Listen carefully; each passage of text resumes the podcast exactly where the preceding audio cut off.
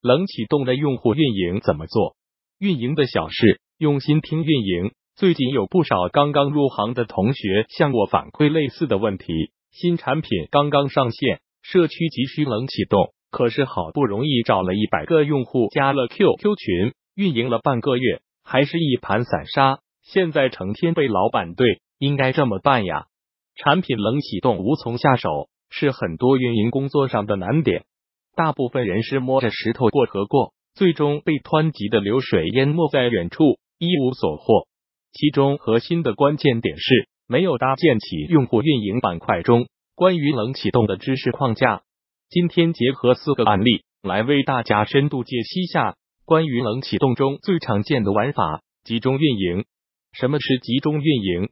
首先，我们要明白什么是集中运营。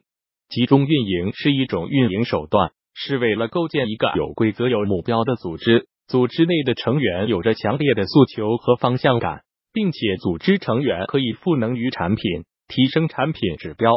这种运营手段有着自己鲜明的特定，适合产品冷启动的初始阶段，采用 PGC 模式，且符合以下条件：针对冷启动的用户规模量级，一般在二百人以内。个体用户信息的资料一定是相对完善的，比如用户联系方式、年龄、性别、个人喜好、产品诉求等等。只有掌握冷启动阶段核心用户全貌画像，才能为产品定调和驱使用户产出提供基础。有着非常标准的运营规范，包括用户准入标准、淘汰标准、用户权利和职责等等。量少出精品，正常的人员流动和认同感营造是盘活组织不可或缺的手段，避免最终产生一潭死水。初期的运营的对象人群。往往也是定位在专业或者高质量产出的用户身上，并且组织内成员有着独特的身份标识，这是组织认同的前提。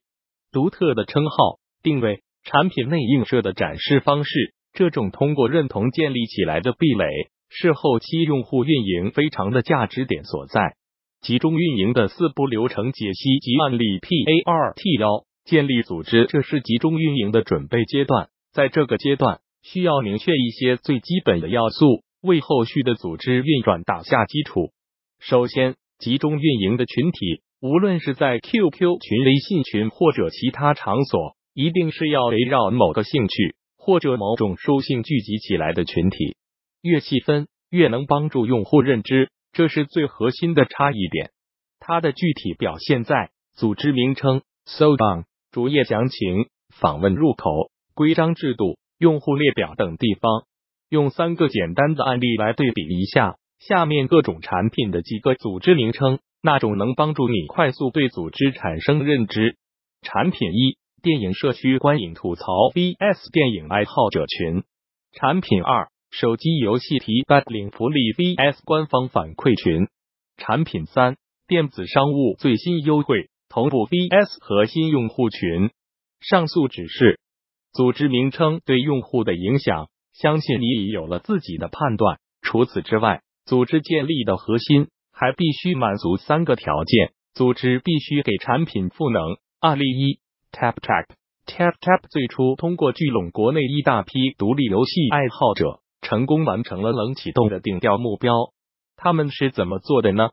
对于 Tap Tap 初始阶段来说，优质的游戏点评极为重要，所以。他们在最初期通过邀请、联系、传播的方式，集中运营了一大批优质的独立游戏点评爱好者，让他们的社群内活跃，持续激励他们生产优质的点评内容，让运营的组织和产品的收益完全一致，使得 TechTap 可以朝着发现好游戏的社区发展，传递明确的组织定位。案例二：美团外卖，这是一批国内白领上班族搭建起来的组织。他们分布在全国各地，他们十分明确这个组织的定位和价值。说起来还有点心酸，那就分享美团外卖的红包。整个组织从搭建到满员的一年多时间里，所有人达到了出奇的默契和统一。这里就只能发美团红包，每次都会分享到这里，所有人互惠互助。这种默契程度达到一定时间后，已经不太需要人为干预了。组织具有使命感。案例三，OFO 这个往往和产品或者公司的定位有关。如果一家公司或者产品对外没有愿景和使命感，这样的群体运营也很难达到相应的文化认同高度。比如，维基百科的愿景是成为任何人都能参与的全人类最完整百科全书，通过愿景去驱使用户行为，是最高级别的模式。OFO 最早有自发组织的公益类群，主要是一些公益人士参与，他们会免费的维护小黄车的，比如拆除单车私人所等等。组织内的成员价值观高度统一，他们希望通过类似微小的行为去渐渐影响和提升社会风貌。P A R T 二引入用户常规的引入分为两个模块，一个是产品内引入，一个是产品外的引入。产品内引入一般有二种方式：通过研发导出相应的用户资料，对用户数据进行筛选，找到符合条件的用户群体，并且在产品内搭建联系用户沟通的渠道。常见的方式有 Push 推送、系统消息、短信、客服消息、Banner 类弹窗等。产品内放出招募活动页，吸引用户主动参与。产品外引入用户是谁？小红书在冷启动阶段的引入对象是一些微博上的美妆大 V 博主，知乎在早起定调的时候也是选择业内知名的意见领袖，所以你首先必须明确你需要引入的用户是谁，他们在哪，明白你待引入的用户的主要聚集地，可以节省很多运营时间。简书 A P P 在冷启动时期的用户目标就锁定在 Instagram 等国外内容生产。的产品上，Keep 早期找的就是经常在微博上晒健身的男女，毫无方向的寻找，只能说明你对自己的核心目标用户还不够了解。如何引入？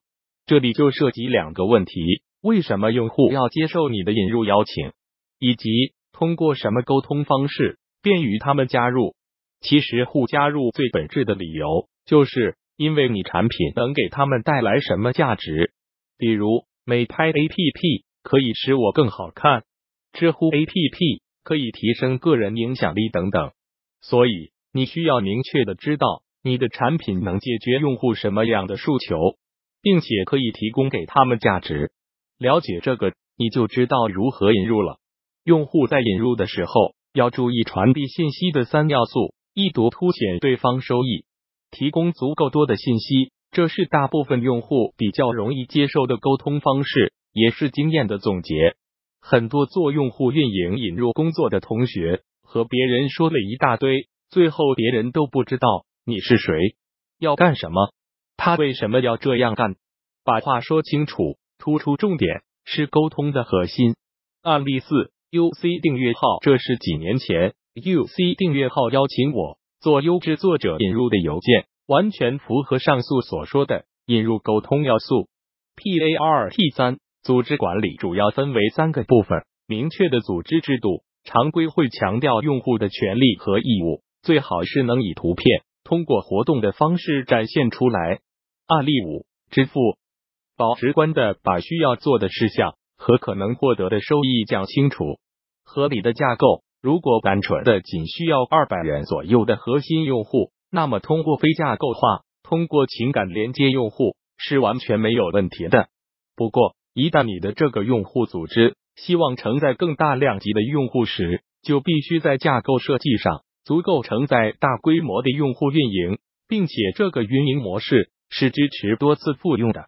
比较典型的是采用金字塔模式的管理，比较像周朝时期的封建制度，每一个层级仅负责自己下一个层级的人。依次形成一个金字塔结果的组织，一般以用户背景和产出的价值这两个维度划分层级关系。案例六：微博。微博在做用户分层的时候，主要的目标是提升用户的活跃以及发布微博的用户数，所以他们对用户做了四级分层：名人用户、专业用户、贡献用户、有效用户。这里面只有贡献产出和用户背景。并没有采用层级关系，通过身份标识的加持，激励用户持续生产内容。名人用户邀 V 邀邀请，有时候还有登门送些礼品，邀请名人开通微博。专业用户具有专业背书的垂直领域的人士需要平台给自己背书。贡献用户是最大量的内容输出主体，通过微博达人等标识权利等方式激励有效用户上传了头像、有个人资料的用户，主要是内容的消费者。清晰的分工常见于小规模的社群，主要是让这个组织的每一个环节都有人参与和执行。一般会设置一个观察期，沟通后试用，最后成为正式管理员。这种仪式感的赋予会加强用户间的精神共鸣。以一个一百人的 QQ 群为例，可以设置四个管理员，分布负责活跃、替人、引导、活动，基本涵盖了大部分职能。PART 四用户活跃主要的运营手段有三种：通过制度，每周必须生产两条点评等等。通过活动制度的一种坏皮玩法，比如本周生产点评最多的 Top 十用户可以获得奖励，激发需求，将用户生产的内容在产品或者社群内展示出来，获得和官方直接对话的特权等。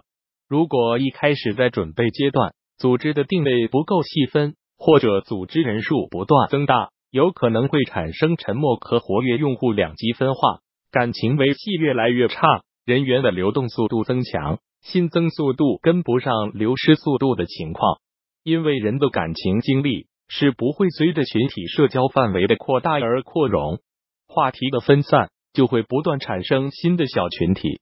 这时候，运营就需要顺势而为，发挥这种割裂的优势，帮助他们组建自己新的兴趣小组，一般十至二十人左右，以此再扩展出新的小群，完成用户群的裂变。更多精彩内容，敬请关注公众号“运营的小事互联网运营外包服务 ”，w w w y u n y i n g 幺六六点 t o p。